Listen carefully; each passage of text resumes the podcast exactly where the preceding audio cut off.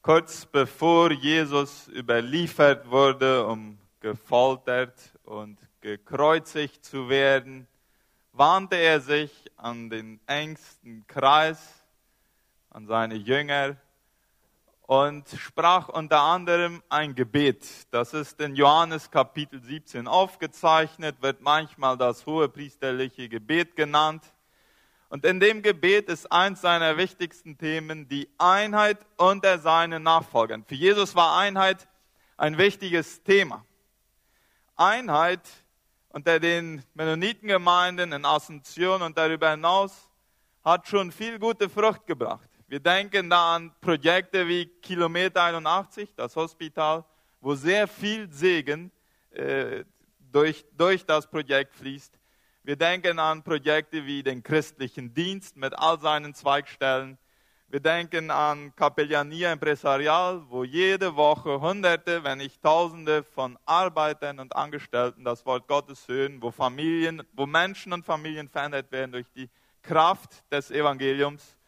Und jetzt ist ein neues Projekt, eine neue Institution entstanden.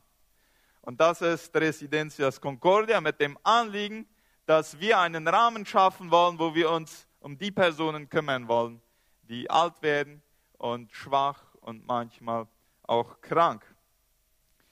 Und in diesem Gebet, das ich erwähnte von Jesus in Johannes Kapitel 17, da betet, das hat sozusagen drei, drei Teile. Im ersten Teil denkt Jesus am Vater und, und, und sich.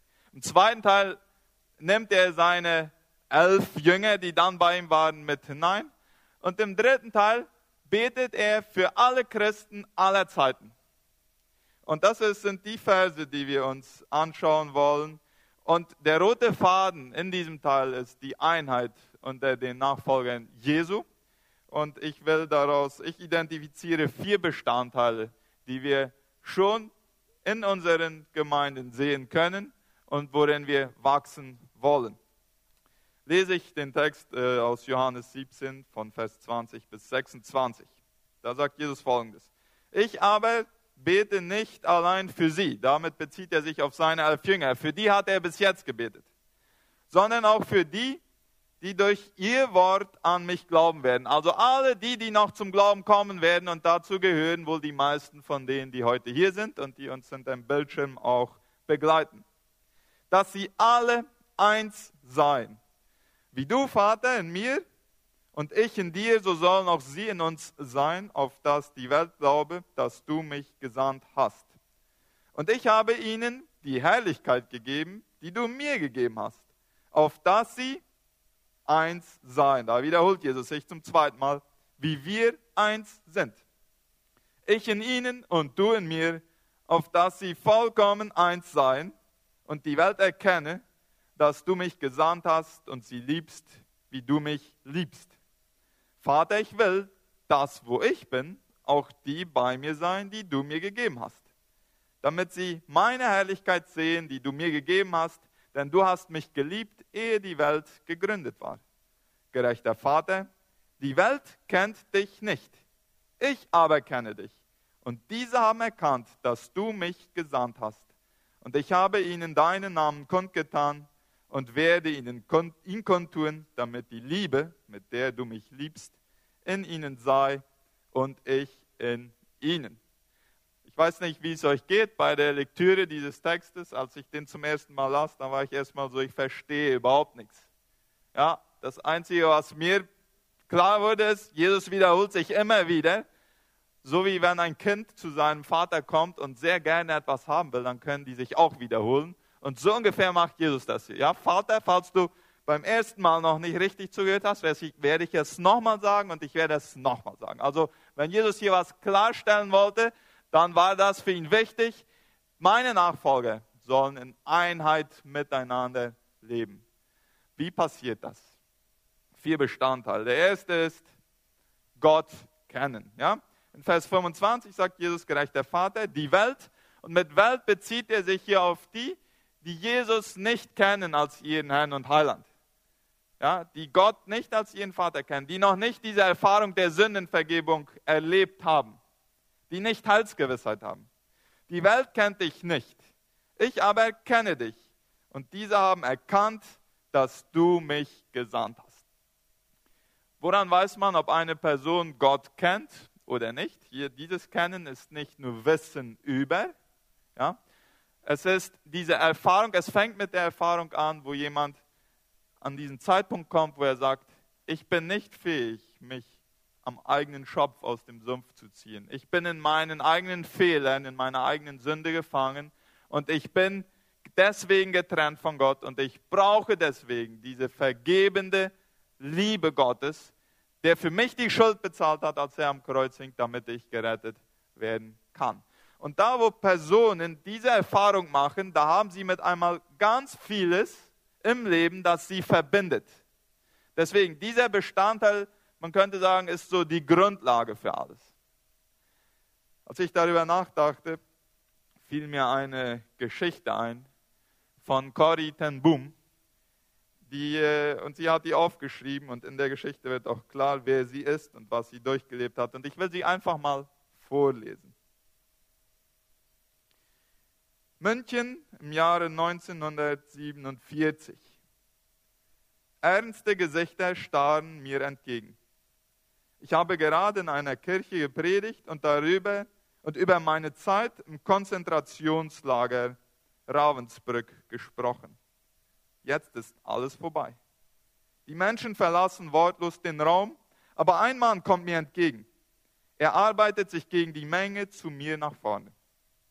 In diesem Moment sehe ich den Mantel, den braunen Filzhut, dann die blaue Uniform und ein Barett mit Totenschädel und gekreuzten Knochen. Ich sehe den großen Raum, in dem wir uns nackt ausziehen mussten, die Schuhe und die Kleider am Boden. Wir mussten nackt an ihm vorbeigehen. Ich erinnere mich an die Scham. Ich erinnere mich an meine ausgemergelte Schwester, deren Rippen deutlich unter der pergamentartigen Haut hervortraten. Wie weit reicht Vergebung? Wir waren ins KZ gekommen, weil wir Juden in unserem Haus versteckt hatten.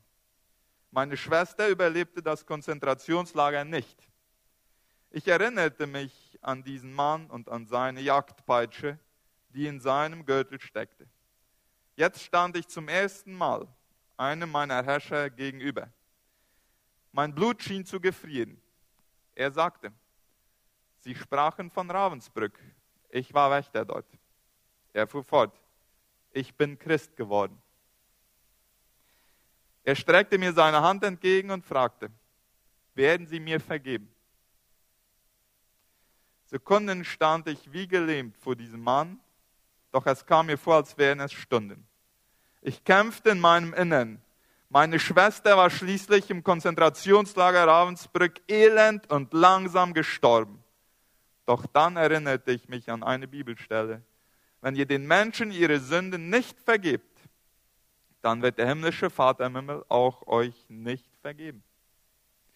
Vergeben oder invalid bleiben. Nach dem Krieg hatte ich ein Heim für Nazi-Opfer eröffnet. Ich erlebte dort, dass die, die vergeben konnten, innerlich frei wurden, egal welche körperlichen Schäden sie hatten. Die, die an ihrer Bitterkeit festhielten, blieben jedoch Invaliden. Ich stand immer noch vor diesem Mann. Kälte umklammerte mein Herz.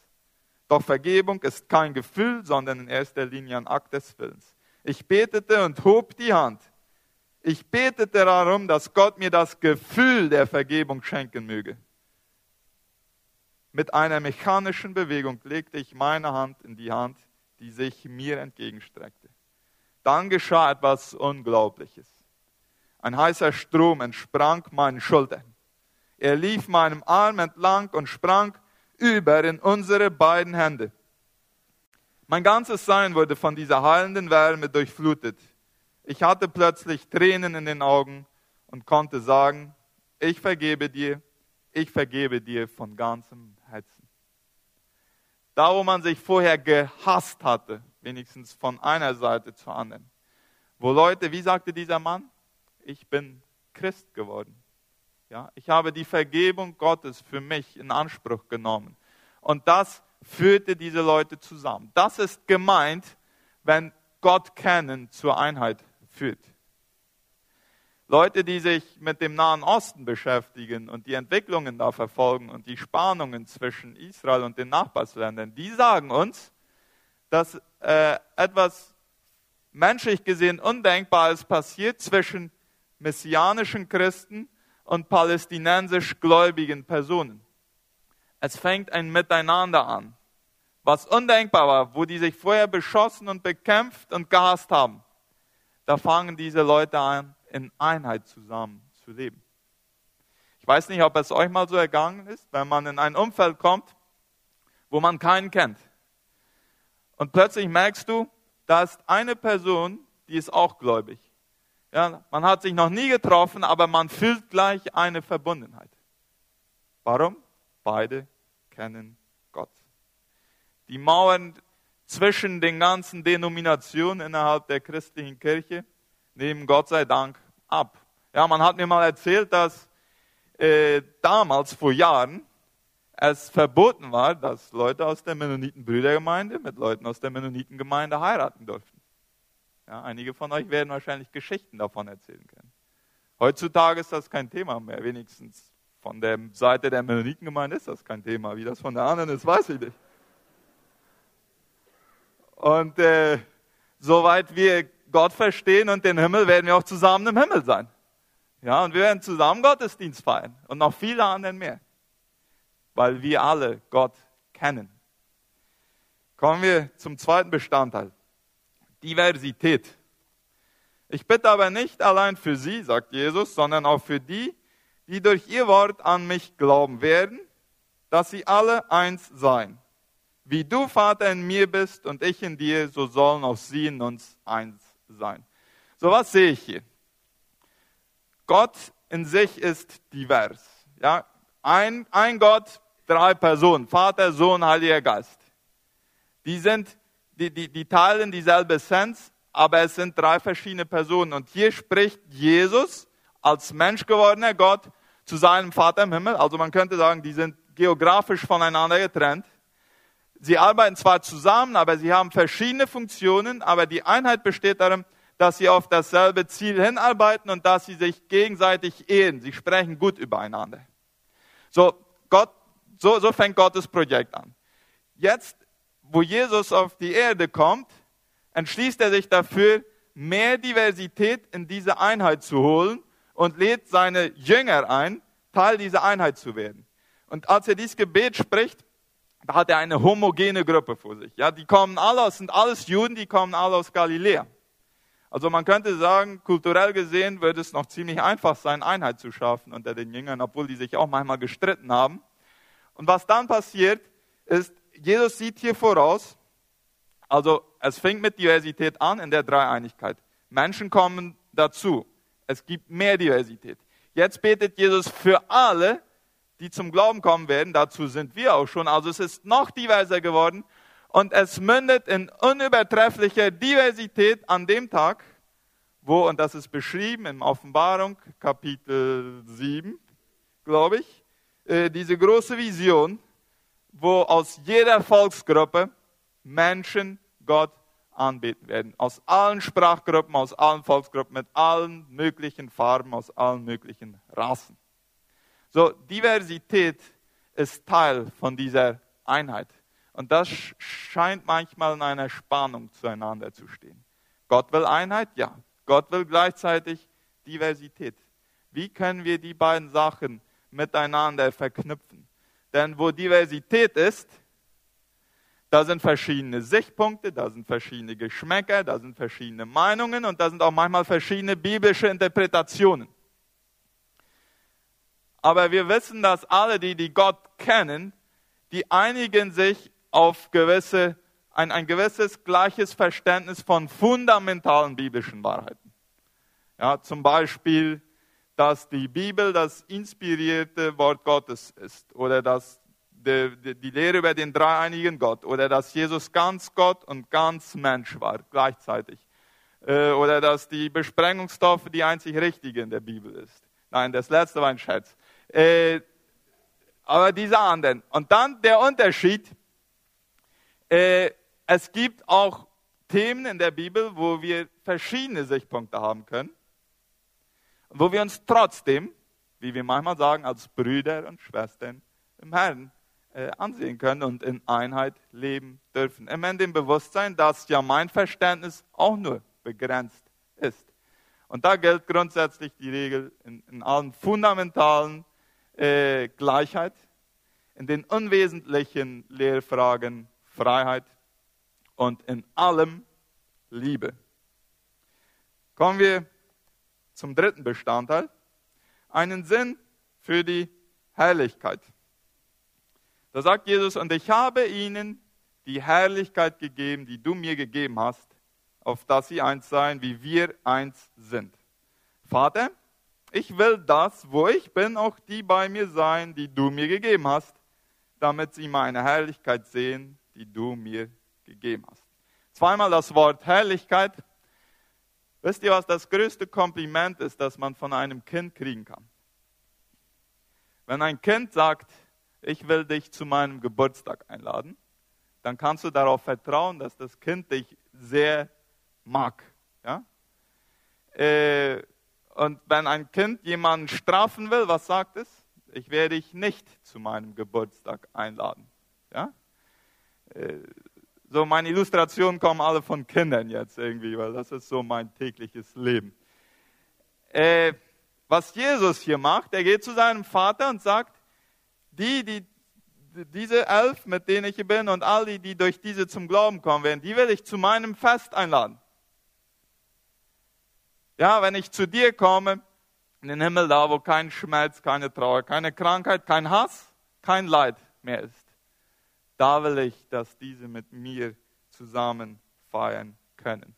Und das Bewusstsein, dass das mich erwartet, weil ich Vergebung meiner Sünden von Jesus Christus erlebt habe, das produziert ein kollaboratives Verhalten. Das ist so ich weiß nicht, ob ihr den Unterschied kennt, ganz bestimmt. Wenn, wenn, und, und kommen wir nochmal zurück zu, zu den Kindern. Wenn die morgens aufstehen müssen und sich auf das freuen, was an dem Tag kommt, oder wenn die morgens aufstehen müssen und nichts Besonderes an dem Tag sie erwartet. Es ist ein ganz großer Unterschied, wie, wie schnell man die aus den Federn kriegt. Äh, wenn wir kurz vor Weihnachten zu unseren Kindern sagen, äh, morgen werden wir ganz früh aufstehen, weil dann werden wir zum Chaco fahren, zu Oma und Opa. Und dort werden wir Weihnachten feiern und da wird es dann auch noch Geschenke geben und so. Dann brauche ich, wenn ich morgens, auch wenn es früher ist als sonst, zu meinen Kindern ins Bett gehe, dann brauche ich nicht lange sprechen. Ich brauche nur ins Ohr flüstern, wollen wir zu Oma und Opa fahren. Dann stehen die auf und ziehen sich an und gehen auf die Toilette und sitzen im Auto und warten da geduldig, bis wir soweit sind, bis wir fahren können. Warum? Es kommt etwas auf sie zu, worauf sie sich freuen. Ja? Da, wo, wo wir präsent haben, diese Herrlichkeit, in der, in, zu der Jesus äh, äh, bei der, uns einlädt und bei seinem Vater hier Vorsprache hält, die wartet auf uns. Da, wo ich mir dessen bewusst bin, da, da provoziert das in mir diese natürliche Reaktion, ich will daraufhin mitarbeiten, sobald wie möglich dort zu sein. Aber interessant ist, dass Jesus hier nicht nur auf die Zukunft verweist. Ja, bei, bei, der, bei dem ersten Begriff Herrlichkeit seht ihr, dass er Vergangenheit benutzt. Er sagt, und ich habe ihnen die Herrlichkeit schon gegeben. Also in seiner ganzen Fülle wird uns die Herrlichkeit in der Ewigkeit erwarten. Aber schon hier in diesem Leben können wir immer wieder gewisse Momente und Erfahrungen der Herrlichkeit Gottes machen. Das sehen wir im Alten Testament, im Neuen Testament. Zum Beispiel, als das Volk Israel von dieser großartigen Wolkensäule durch die Wüste geleitet wurde, dann steht da, dass die Herrlichkeit Gottes gegenwärtig war. Oder als der König Salomo den großartigen Tempel eingeweiht hat, dann kam die Herrlichkeit Gottes vom Himmel und erfüllte den Tempel. Ja. Und als nachher, einige Zeit später, das Volk Israel bewusst sündigte, immer wieder und sich nicht zur Umkehr äh, überzeugen ließ, dann verließ die Herrlichkeit Gottes den Tempel. Glaubenshelden wie Mose und David brachten immer wieder zum Ausdruck, dass sie die Herrlichkeit Gottes schon hier sehen wollten, schon diesen Vorgeschmack des Himmels. Im Neuen Testament werden die Wunder von Jesus manchmal als ein Zeichen der Herrlichkeit Gottes beschrieben. Und die Reaktion von den Leuten, die die Wunder sahen, die verherrlichten Gott äh, dadurch. Also immer wieder gibt Gott Menschen, die ein Bewusstsein für die Herrlichkeit haben und die das suchen, seine spürbare, seine erfahrbare Gegenwart, diese Erfahrungen seiner Herrlichkeit Gottes. Das ist noch nicht vollkommen hier, aber es gibt uns einen Vorgeschmack für den Himmel.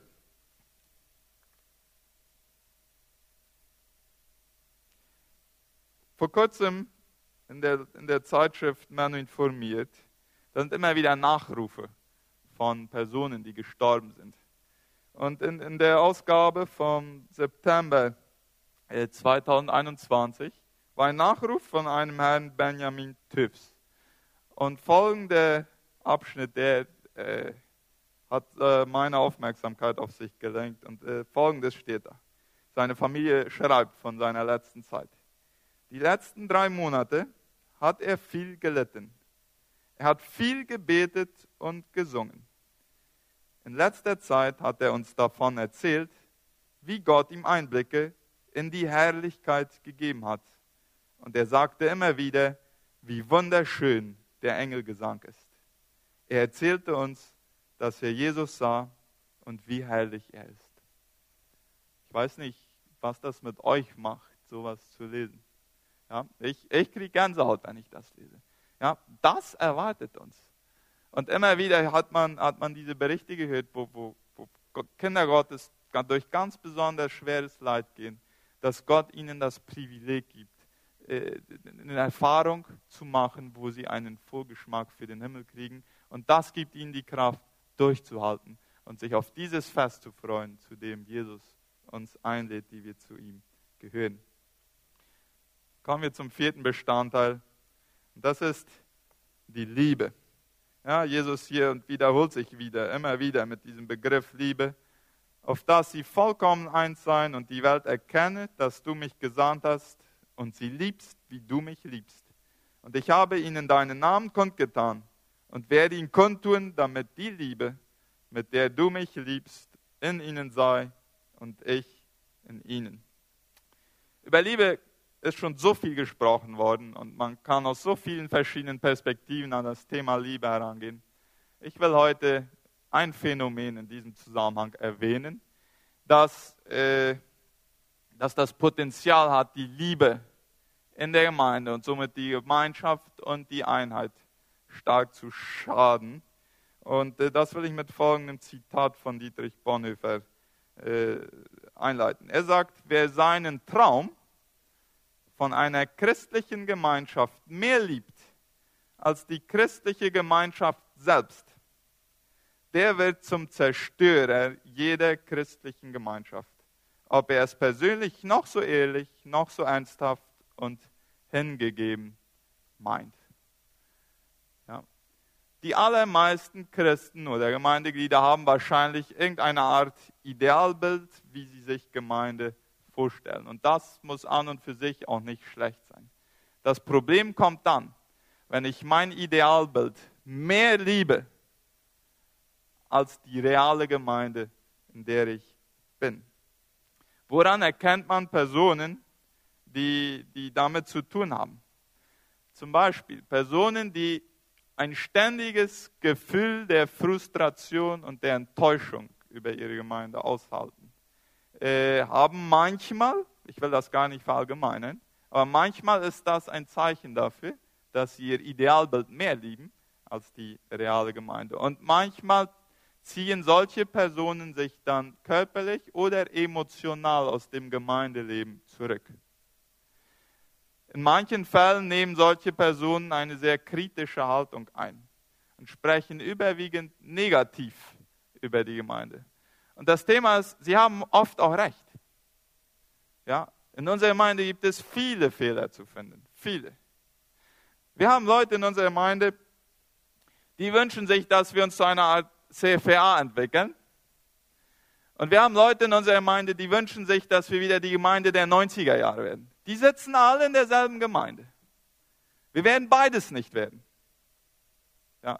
Die können äh, meinetwegen weiter diese Wünsche haben. Das Problem kommt nur, wenn beide ihr Idealbild mehr lieben als die reale Concordia-Gemeinde, dann fangen sie an, Concordia-Gemeinde zu zerstören. Immer wieder ist die Herausforderung, wenn zum Beispiel junge Leute zu Jüngerschaftsschulen gehen, und ich bin sehr für Jüngerschaftsschulen. Äh, ich glaube, da ist ganz viel Gutes, das da passiert. Aber eine Herausforderung, die damit zusammenhängt, ist, äh, in den Jüngerschaftsschulen wird Gott oft sehr real erlebt.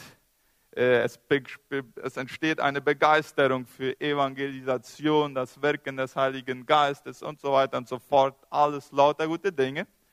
Und dann hört die Jüngerschaftsschule auf und die kommen zurück in die durchschnittliche Lokalgemeinde und merken, dass nicht dasselbe Niveau von Begeisterung und Evangelisation und Gaben des Heiligen Geistes und so da ist. Und da an dem Punkt kann so eine Person entscheiden, will ich meine, meine guten Erfahrungen, meine Höhepunkte in meiner Beziehung mit Gott als Standard nehmen und überall damit so wie eine Messlatte überall ansetzen und danach messen und die Christen einstufen, ob die geistlich oder nicht geistlich sind und eine kritische Haltung einnehmen? Oder will ich die guten Erfahrungen, die ich gemacht habe, nutzen, um nicht Veränderung zu fordern, sondern Veränderung zu sein? Veränderung brauchen ja wir. Ja? Jeder lebendige Organismus braucht Veränderung, sonst stirbt er mit der Zeit. Ja, ein Organismus, der aufhört, sich zu verändern, der fängt an zu sterben. So, das geht gar nicht darum, dass wir nicht Fehler haben. Nur wie gehen wir mit den Fehlern um? Und die Zeit der Pandemie und damit zusammenhängend der Medieneinfluss hat dieses Phänomen meiner Meinung nach noch verstärkt. Ja, wo wir gezwungen waren, zu Hause zu bleiben. Und dann anfingen, und ich gehöre dazu, ich bin einer davon, uns im Internet konnte jeder seinen Lieblingsgottesdienst zusammenstellen. Ja, und da findet man sehr leicht Prediger, die interessanter predigen können als die, die hier stehen. Und man hört sich seine Lieblingsmusik an und die, die haben ja auch im Studio alles aufgenommen und all die Fehler haben die rausgeschnitten. Ja, hier hört man manchmal auch die Fehler. So, kein, kein Gottesdienst kann deinem Lieblingsgottesdienst, den du dir im Internet zusammenstellst, kann, kann dem Standard gleich kommen. So, aber der Gottesdienst, den wir uns im Internet zusammenstellen, von überall aus der Welt die, die, die Elemente zusammenholen, wenn wir das zu unserem Idealbild machen und jetzt fordern, dass jede Gemeinde dahin kommen muss, dann werden wir ein Problem machen. Und heute will ich die Personen einladen, die dieses in sich identifizieren. Äh, eins von zwei Sachen zu tun entweder äh, bewusst vom Idealbild loslassen und äh, von einer kritikvollen Passivität loslassen, eine unperfekte Gemeinde aushalten, lernen, sich darin üben und deinen Beitrag zu machen, dass deine Gemeinde etwas besser wird. Oder eine neue Gemeinde zu gründen, die deinem Idealbild näher kommt. Und das meine ich nicht ironisch. Ja, vielleicht hat Gott tatsächlich einen Auftrag für dich äh, und du hast vielleicht die Gaben, das besser zu machen. Und äh, soweit es an mir liegt, haben wir grundsätzlich äh, die Entscheidung, dass wir Leute segnen wollen, wenn die so eine Art äh, Initiativen ergreifen. Aber das Schlimmste, was man machen kann, ist in der Gemeinde bleiben und diese kritikvolle Passivität einnehmen, weil man von seinem Idealbild nicht loslassen kann. Und jeder, der einige Jahre verheiratet ist, weiß, dass er irgendwann von, seinem, von seinen Idealvorstellungen seines Partners loslassen musste, ja, wenn er mit der realen Ehefrau oder Ehemann gut auskommen wollte. Ja, den idealen Partner gibt es nicht. Ja, und die glücklichsten Ehen sind die, wo man irgendwann gesagt hat, ich werde meinen Partner mit seinen Schwächen und mit seinen Stärken lieben. Und ich werde nicht ständig Erwartungen an ihm heranbringen, die er gar nicht geben kann. Jemand hat mal gesagt, die Gemeinde ist so wie die Arche. Ja, wenn draußen nicht das Gericht werde, würde man den Gestank drin nicht aushalten. Äh, wir sind fehlerhafte Menschen. Und trotzdem lohnt es sich, Teil der Gemeinde zu sein. Ja, So gut, wie es die Senioren jetzt in Residencias Concordia haben. Warum? Weil sie Teil einer Gemeinde sind. Ja, wer noch nie drin gewesen ist, heute können wir leider nicht die Rundgänge machen. Aber irgendwann macht die mal. Es ist wunderschön da drin. Warum? Weil die Teil einer Gemeinde sind und unperfekte Leute sie lieben und sich einsetzen, dass die einen guten Lebensabend haben. Personen, die in einer Gemeinde sind, egal wie unperfekt ist, die haben es besser als Personen, die nicht in einer Gemeinde sind. Heute waren wir Residencias Concordia ein und ich habe hier zwei Fotos. Eins von dem wunderschönen Gebäude von draußen und das andere ist vor etwas über einer Woche entstanden, wo ich das Vorrecht hatte, mit einer Gruppe von Senioren das Abendmahl zu nehmen. Das ist der Inhalt von Residencias Concordia. Und wir finden die vier Elemente in Residencias Concordia. Ja, Gott kennen. Personen sagten, ich könnte es mir gut vorstellen, äh, mit denen zusammen zu wohnen, die dieselben Grundwerte teilen wie ich. Ja, das schafft Einheit. Und in der Beschreibung der Identität von Residencias Concordia ist folgender Satz, unser Glaube an Jesus Christus und die gegenseitige Wertschätzung sind Grundlagen für das Zusammenleben. Der zweite Bestandteil, Diversität. Äh, zum einen sind aus allen verschiedensten Mennonitenkolonien Leute da, äh, auch solche, die immer in Asunción gelebt haben. Äh, wir müssen auch sagen, dass unsere Concordia-Gemeinden heute schon viel diverser sind als dann, als sie gegründet wurden. Und sie werden nicht weniger divers werden, sie werden noch diverser werden mit der Zeit. Das ist, das ist derselbe Prozess, weil wir Teil vom Projekt Gottes sind und weil wir Teil von, von diesem und Gott mit uns zusammen auch daraufhin arbeitet, im Himmel mit, mit dieser unübertrefflichen Diversität Gemeinde, äh, zusammen Gott anzubeten. So, wer hier schon nicht mit Diversität leben kann, der wird sich im Himmel noch schwieriger vielleicht daran gewöhnen können, weil da wird noch mehr sein. Herrlichkeit. Äh, dass sich liebevoll umeinander kümmern. Und das wird gemacht in Residencias Concordia. Das ist ein Zeichen der Herrlichkeit Gottes. Und für viele wird dies die letzte Wohnung sein vor der vollkommenen Herrlichkeit im Himmel. Ich war kürzlich mit meiner Familie in Residencias Concordia und wollte die Gelegenheit nutzen, um kurz bei einer Frau reinzuschauen aus unserer Gemeinde, äh, aus dem ersten Stock wohnt im Pflegebereich. Und ich suchte mir ihr Zimmer auf und ich fragte, äh, ist, ist diese Frau noch da? Und man sagte mir, nein, die ist schon nach oben gegangen. Ah, die ist schon nach oben gegangen. Wie hoch? Äh, ich kam zurück zu meiner Frau und sagte, die ist schon nach oben gegangen. Was meinst du? Ja? Also das ist eine Realität, mit der die Leute da wohnen. Äh, sind das nur ein paar Stockwerke, die man höher geht oder ganz bis zum Himmel schon? Ja? Äh, da sterben die Leute. Und äh,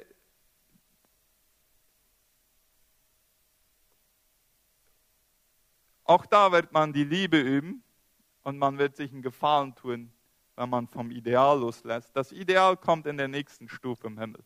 Ja, da ist die vollkommene Herrlichkeit. Aber auch in Residencias Concordia sind fehlerhafte Menschen und Nachbarn. Und das ist ein großes Dorf, wo man sich wird üben können, aufeinander Acht zu haben und sich aufeinander einzustellen. Und abschließend will ich euch die Vision und den Auftrag von Residencias Concordia vorlesen. Ein christliches Umfeld mit hochwertiger Pflege für einen friedvollen Herbst des Lebens. Und der Auftrag, Einrichtungen und Dienstleistungen so zu gestalten, dass die Bedürfnisse der Bewohner beachtet und ihre Würde gewahrt bleibt, dass sie Gottes Frieden und Fürsorge erfahren und in Harmonie miteinander leben können. Wenn man das so liest, dann denkt man, die sind schon ganz nah am Himmel. Ja? Das streben wir an für unsere. So könnte ich mir vorstellen, alt zu werden. Und den Rahmen wollen wir schaffen, um unsere Senioren heute zu ehren.